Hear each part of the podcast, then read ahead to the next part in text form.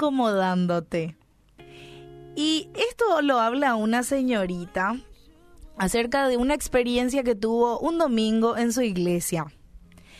Y ella cuenta que acababa de conversar con una, con una amiga que tiene en la iglesia, ¿verdad?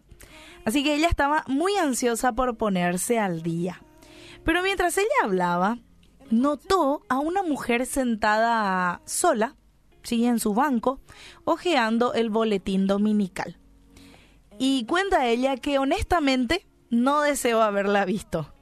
Así que interrumpir a su amiga a ella le parecía que iba a ser, bueno, algo de mala educación, ¿verdad? Y ella golpeaba su mente con las cosas que decía, necesito invertir tiempo en mis amigos. Sí, no, es probable que, eh, bueno, que alguien más pueda ir a saludar a esa mujer.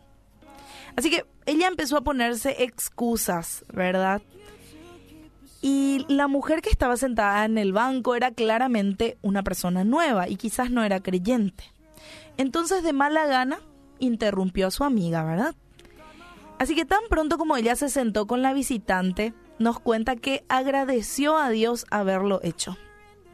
Claro, porque la, la señora que estaba sentada en realidad eh, no se había casado porque su prometido acababa de romper con ella y ella necesitaba algo más, un propósito de vida. Así que se arriesgó, le invitó a una de sus reuniones, ella dijo que sí. Así que ella está yendo fielmente a, la iglesia y al estudio bíblico desde ese entonces. Y bueno, hay algunas cosas que podemos hacer los domingos que pueden incomodarnos un poco. Y yo te voy a dar tres reglas para poder incomodarte cada domingo. La primera regla es una persona sola en nuestras reuniones es una emergencia. Y en tiempos de crisis hacemos cosas bastante extrañas. Interrumpimos conversaciones, dejamos de lado las, las cosas sociales, ¿sí? Si alguien se colapsa en el edificio de la iglesia, todos se empiezan a movilizar. Pero cada semana hay personas entran a nuestras reuniones por primera vez y son simplemente ignoradas. Y es posible que no conozcan a Jesús o que hayan pasado años vagando lejos sin Él. Así que de cualquiera y sea la forma en que ellos se hayan acercado a la iglesia, su salud espiritual está en juego. Y una conversación sencilla contigo podría ser el líquido intravenoso que Dios usa para prepararlos para una cirugía que les salve quizás la vida. Las vidas eternas está en juego. Así que justamente ese domingo esta señorita decidió sentarse allí con esa hermana. Así que ser un cuerpo con los hermanos espirituales significa más que sentarse también con otros en la iglesia, pero ciertamente no significa menos. Otra regla para incomodarte el siguiente domingo es los amigos pueden esperar. Y como esta señorita que estaba conversando con su amiga, justamente para saludar a la mujer que estaba sentada sola. Ella se hace esa pregunta, ¿me perdí un tiempo de cercanía con esta amiga? Sí y no, se responde ella.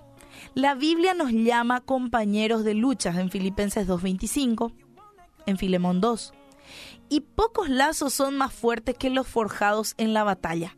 Los soldados rara vez se pelean entre sí en plena batalla, más bien miran hacia adelante, de pie, hombro a hombro, o en situaciones extremas espalda con espalda. Así que el combate aumenta la cercanía. Y ella le pregunta a su amiga, ¿reconoces a esa mujer? Le pregunté hace unos domingos cuando comenzamos a hablar. Y la amiga le responde, no, tengo que hablar con ella, ¿verdad? Cuando vi a mi amiga alejándose, dice ella, para saludar a la recién llegada, sentí una cercanía que no habría sucedido excepto por nuestro esfuerzo compartido. Así que los amigos pueden esperar nuestra atención un domingo. Y mejor aún, también pueden movilizarse con nosotros en esa misión. Así que, para el nombre de Cristo, darle la bienvenida a alguien que no conocen no va a debilitar las amistades, las va a hacer más profundas. Y por último, presenta a los recién llegados con alguien más. Las reuniones deben atravesar las líneas demográficas. ¿Y por qué? dice ella.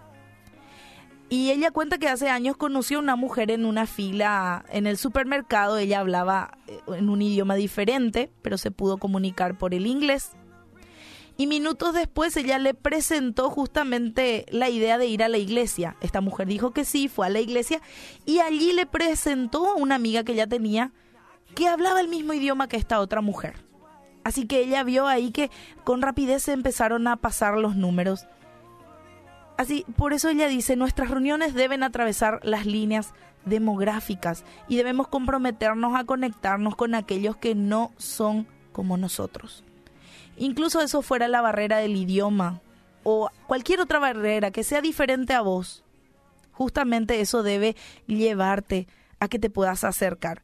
Pablo, al denunciar las divisiones raciales y culturales de su tiempo, les recordó a los colosenses que en Cristo no hay griego ni judío, circunciso e incircunciso, bárbaro, escita, esclavo o libre, sino que Cristo es todo y en todos. Así que este domingo te invito a que te arriesgues. Acércate a otros a pesar de las pequeñas divisiones. Y imita a quien derribó la gran división por nosotros.